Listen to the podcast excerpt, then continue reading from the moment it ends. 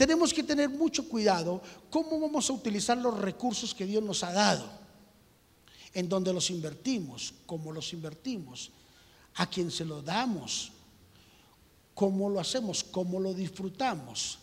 Vivir en abundancia no es sinónimo de derroche.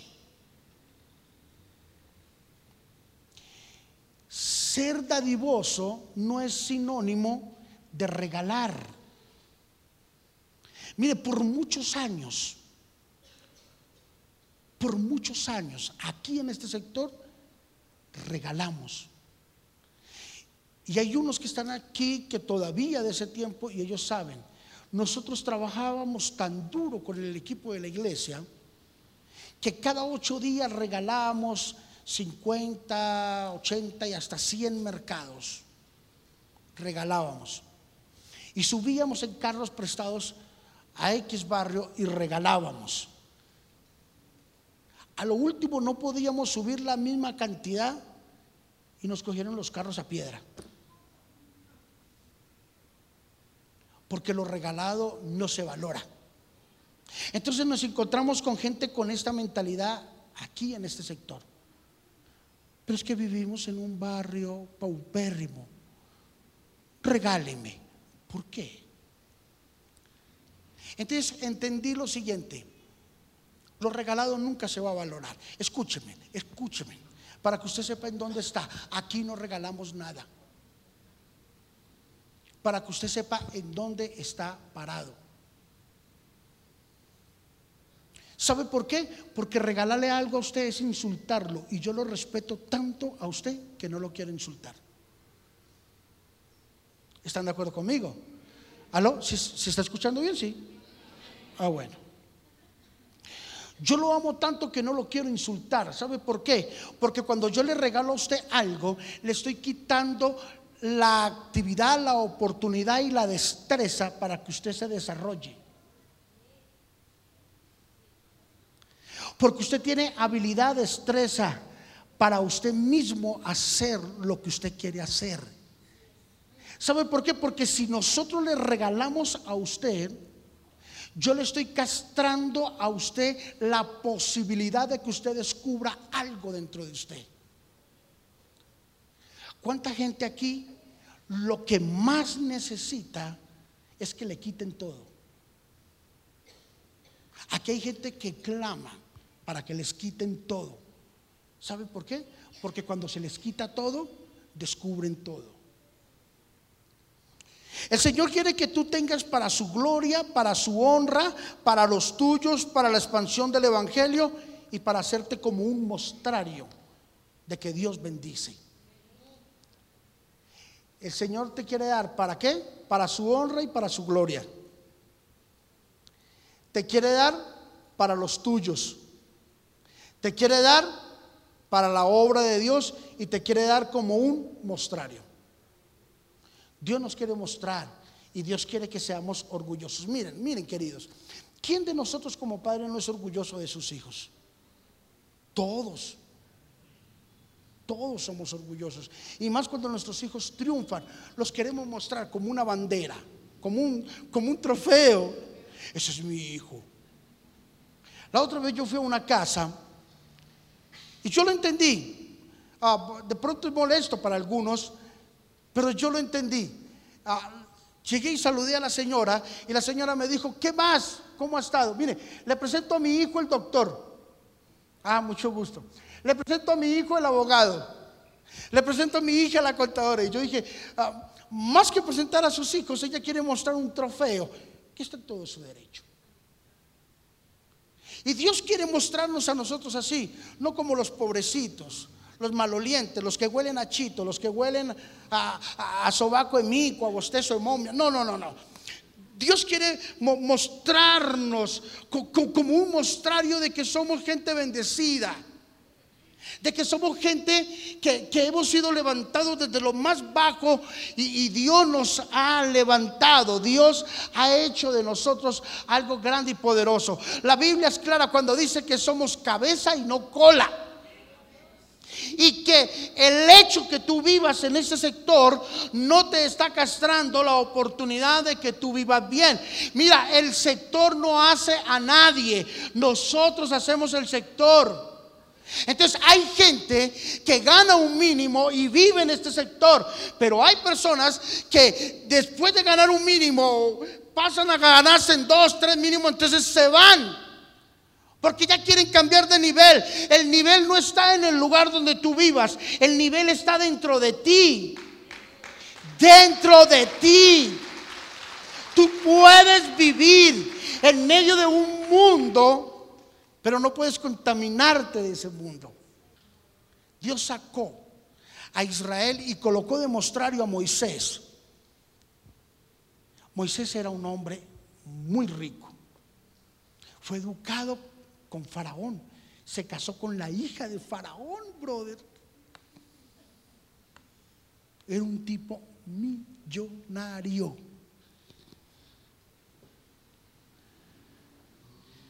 Dios nos quiere poner demostrario. El problema es que cuando Dios te ponga demostrario, no se te crezca la espuma.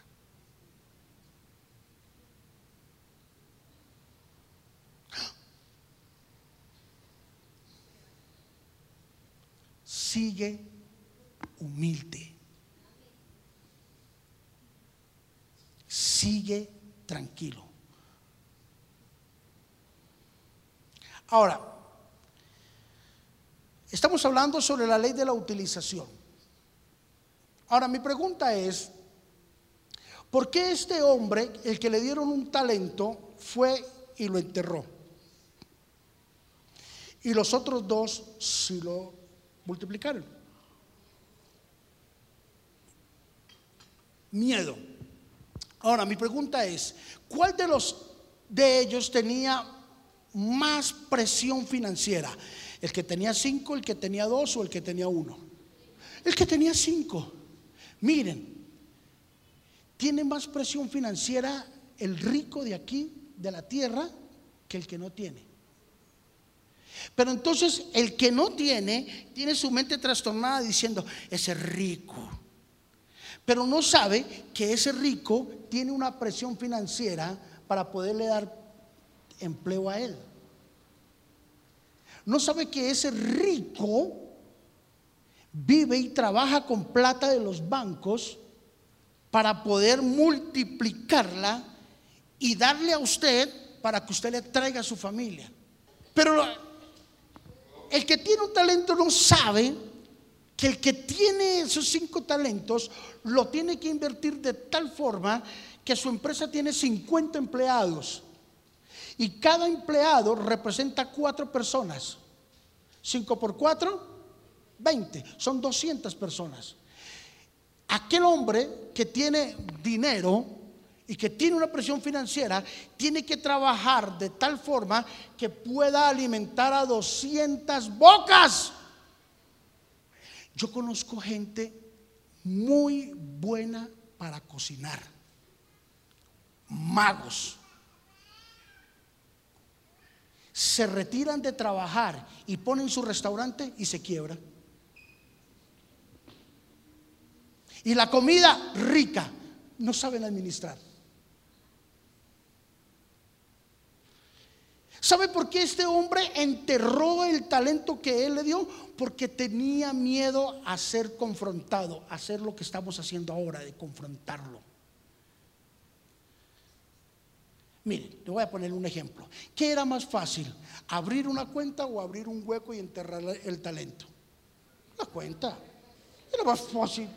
Coger la plata, ir al banco y pum, ponerla ahí y listo, gané cualquier chichigo y bueno, que coger una pala y dele, y dele, y dele. No, o sea, más práctico, era más fácil ir y llevarla a un banco que abrir un hueco.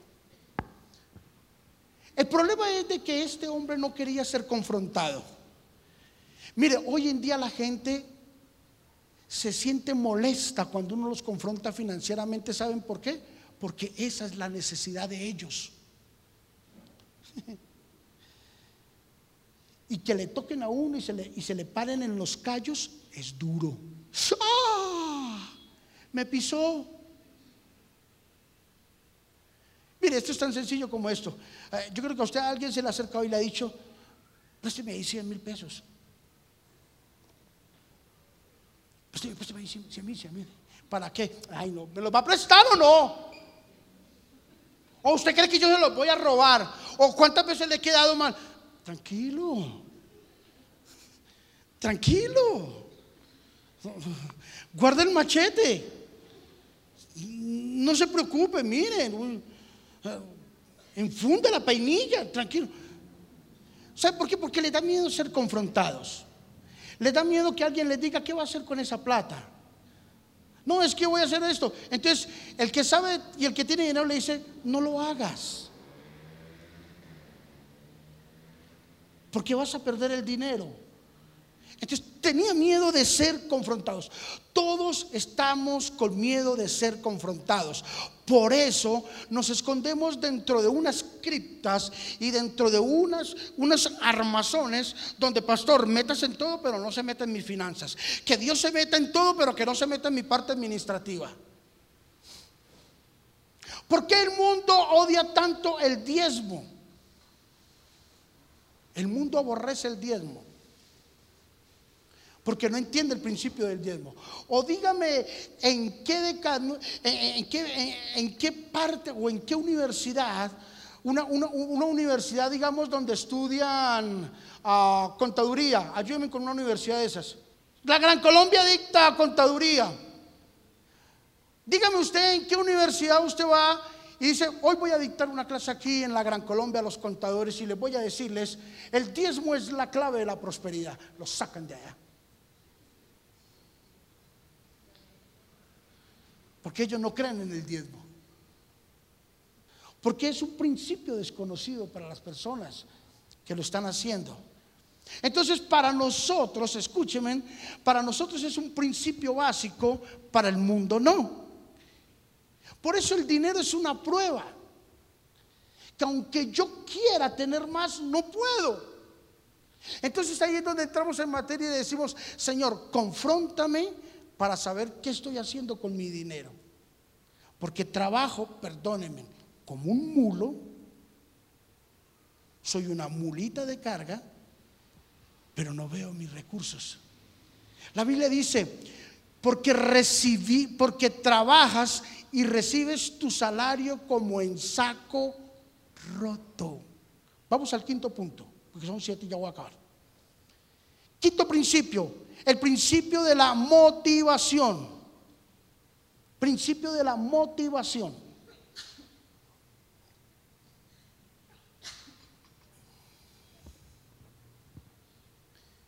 Es el principio de movernos más allá de nuestros temores. Hay dos clases de temores que son muy indispensables que las estudiemos en esta mañana. el primer temor es el temor a nosotros mismos. Hay gente que no necesita que nadie las maldiga, ellos se maldicen solos. Hay gente que no necesita que les declaren una palabra de derrota, porque ellos ya están derrotados. Hay gente que no necesita que les deseen ninguna enfermedad, porque ellos ya la tienen. Les duele aquí y dicen, ay, un tumor.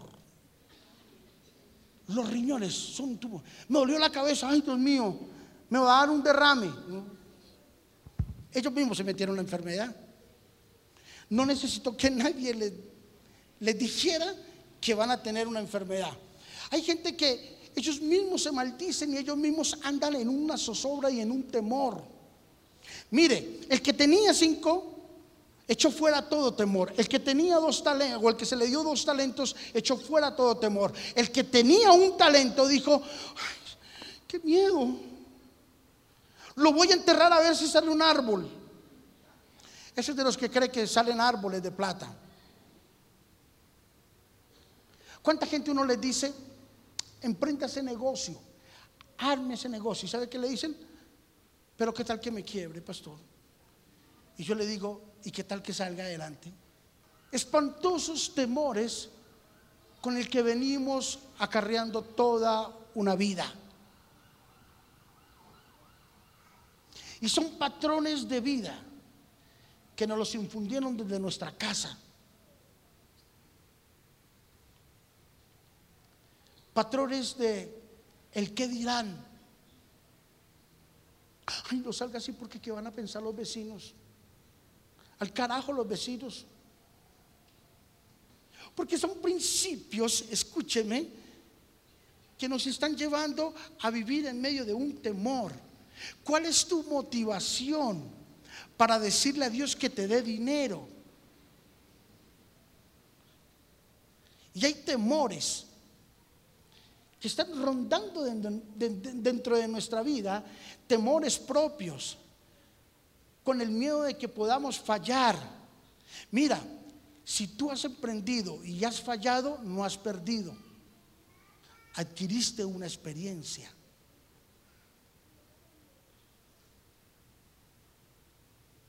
¿Cuántos hombres han intentado hacer algo y no han podido y lo han logrado? El que inventó la bombilla, ¿cómo se llama? Tomás, él. ¿Cuántas veces no intentó? Vamos a decir algo, nueve mil veces. ¿Intentó nueve mil veces? No, no intenté nueve mil veces, intenté una. Esas otras nueve mil veces fue un ensayo. No importa cuántas veces tengas que intentarlo. Lo importante es que tú venzas el temor dentro de ti mismo. Y el segundo temor en el que me quiero mover en esta parte de la motivación es el temor que nos infunden otros. Un tercero. ¿Cuántos padres desde pequeñitos infunden temor sobre sus hijos? Si es bruto, ¿no? Cabezón, ¡pah! Y le dan por la cabeza. Bruto, bestia, usted no sirve para nada. Creció ese muchacho y no sirve para nada. Efectivamente, para nada sirve. Temores que los padres han metido en la cabeza y en el corazón de sus hijos. Y crecen y son unos completamente amargados y completamente acomplejados por lo que otro les dijo, por el temor que otro infundió en ellos. ¿Cuál es tu motivación para estar aquí? Vamos a ser honestos, por favor, sea sincero. Y le pido que se salga un momentico del cielo y se meta aquí en la tierra. Y escuche lo que le voy a decir. Todos manejamos un interés. ¿Cómo dije? Todos. ¿Es malo? No. No es malo que usted maneje un interés. Cuando, Jesús, cuando Dios dice que debemos de diezmar y ofrendar es porque hay una motivación, hay un interés. La Biblia dice, en el libro de Malaquías dice, malditos sois con maldición. Wow, escuche, maldito con maldición. ¿Quién me descifra esa? maldito con maldición.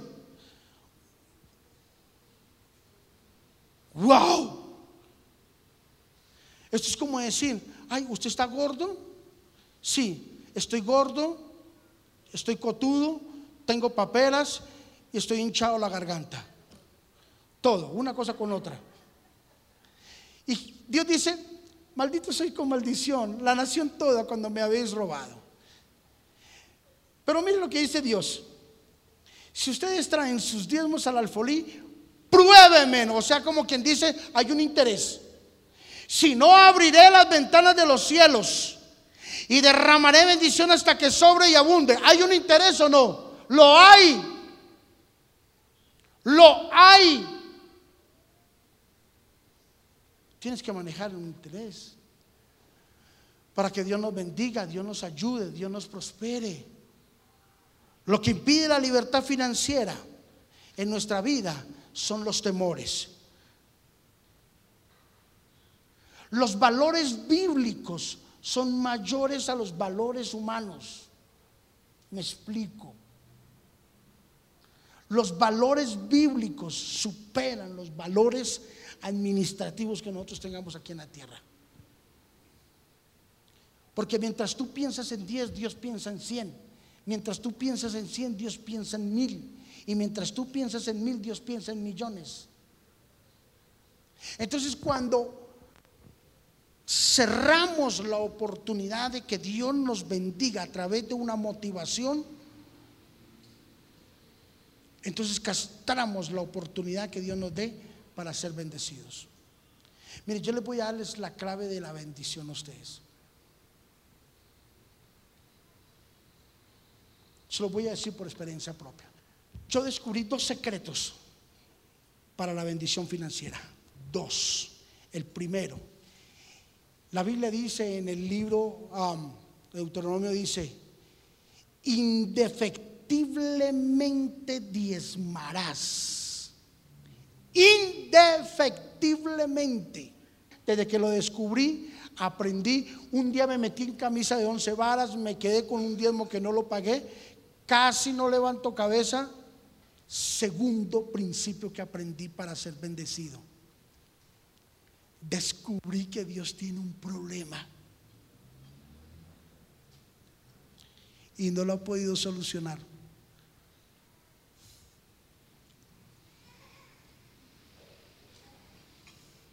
¿Sabe cómo se llama ese problema? Hombre. No ha podido todavía. No porque no pueda ni porque le quede grande. No, porque nos está dando la oportunidad que nosotros lo solucionemos. Almas, descubrí que cuando yo me apasiono por las almas, Dios me bendice. ¿Cuántas personas salvaste este año? Y está buscando que los hijos de Dios se manifiesten con el Evangelio. Por eso prepárese porque el 2023, escúcheme, escúcheme, Dios me dijo que el 2023 y 2024 será un, un año de mucha producción financiera. Vamos a producir, mire, va a haber una producción. los medios dicen otra cosa. Pero Dios dice otra cosa, nosotros no dependemos de esos medios. No dependemos de allá. Dependemos de lo que Dios diga. Y va a venir una sobreabundancia para la iglesia. Por eso es necesario que usted entienda que estas enseñanzas es para preparar su corazón para lo que viene. Para que cuando llegue lo que usted está esperando no se asuste, no se vaya de para atrás, no se vaya. Sexto principio, principio de la aplicación. Si tú no usas los recursos que Dios te ha dado, los vas a perder. Mire, el músculo que usted no ejercite se adormece.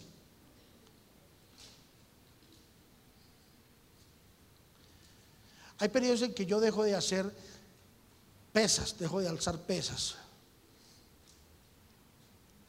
y levanto mis buenos kilos, mis buenas libras. Cuando paro y hago una pausa, cuando vuelvo a tomar esas mancuernas, vuelvo a coger esa barra, me meto a esa jaula, Dios mío, mis músculos, porque todo lo que usted no ejercite tiende a dormirse.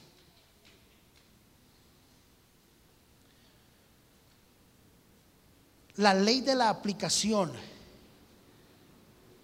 Hay gente que dice, yo, quisiera tener más tiempo, más energía, más dinero. Si yo tuviera, le daba, pastor. Pero cuando tenga, le doy. Entonces yo le digo, a aquellos que dicen que quisieran tener más tiempo, más energía, más dinero, déselos a Dios. Dele a Dios su tiempo, dele a Dios su energía y dele a Dios su dinero. Y usted va a tener para repartir y para multiplicar.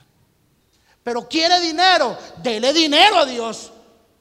Quiere energías, dele energías a Dios. Usted no puede venir como visitante de la iglesia para venir y pararse en la puerta, pararse en la esquina venir y dormir dentro de la iglesia y pedirle a Dios que lo bendiga. No puede hacerlo.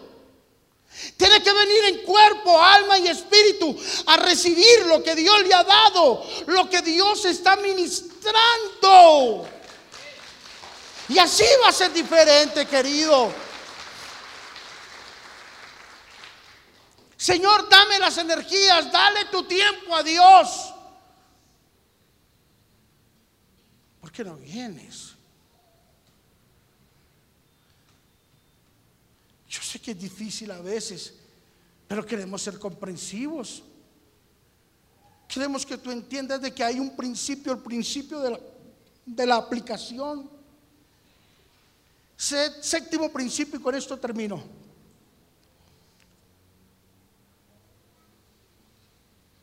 El principio de la compensación. ¿Cómo se llama este principio? Todo lo que el hombre siembre, esto mismo.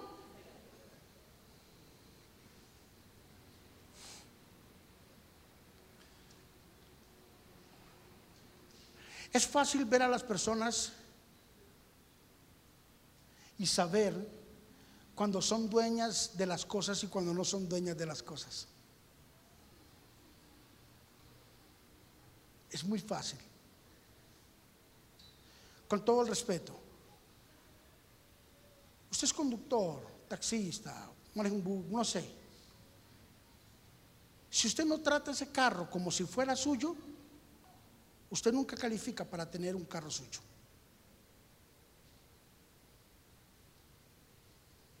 Hay gente que se le nota que viven arriendo por las paredes. por la forma en que le dan a las puertas, por la forma en que tienen los baños. Si usted no cuida lo que usted tiene, aunque no sea suyo, usted no califica para tener algo. Escúcheme, las cosas tienen que estar mejor en sus manos que en las del dueño. Trate las cosas que no son suyas como si fuesen suyas. El Señor le dijo, oh, yo te di cinco, hiciste de cuenta que eran tuyos y los multiplicaste. Yo te di dos, hiciste de cuenta que esos dos eran tuyos y los multiplicaste. Pero el que tenía uno, él sabía que dijo, ah, a la hora la verdad no es mío, lo entierro y ya, y se acabó. Mientras no hay un sentido de pertenencia, mientras no hay un sentido de responsabilidad, entonces no va a haber una multiplicación. Si tú no entiendes que Dios te está preparando con el sueldo que tú tienes ahora para probar tu fidelidad, no calificas para que te aumenten de sueldo o de, o de, o de ascenso. Mientras usted no entienda la ley de la compensación, usted no va a poder caminar y subir de nivel.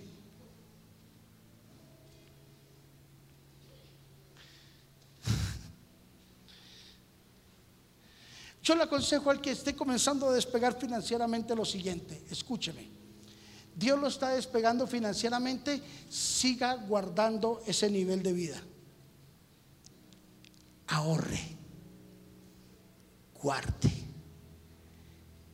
Dentro de un año comience a hacer sus gusticos.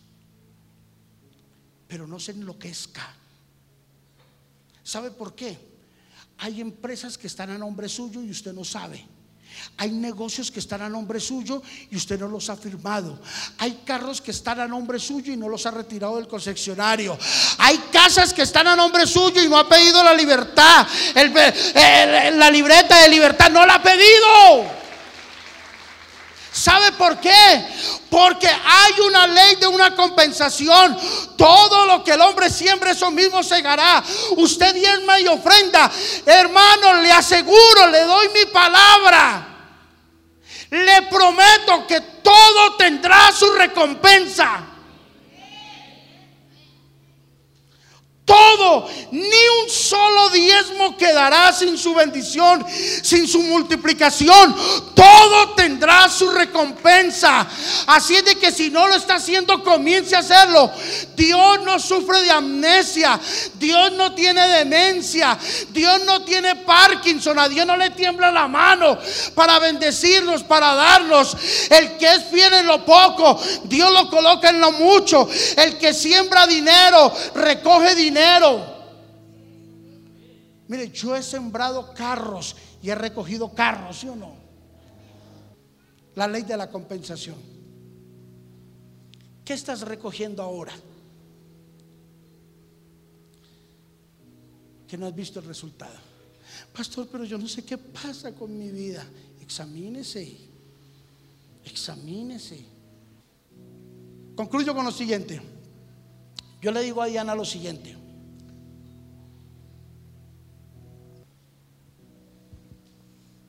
¿Cuántos hombres cambian a su esposa por otra mujer? Y con el correr de los tiempos se dan cuenta de que la elección que hicieron fue pésima. ¿Cuántas mujeres cambian a su esposo y se dieron cuenta que la elección fue pésima? Pésimo, lo peor que pudo haber hecho en su vida.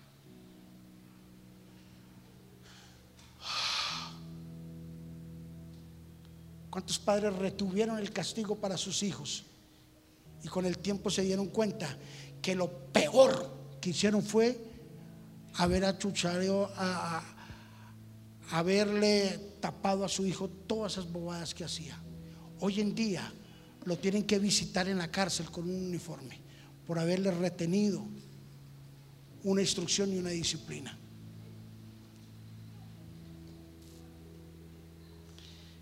La ley de la compensación.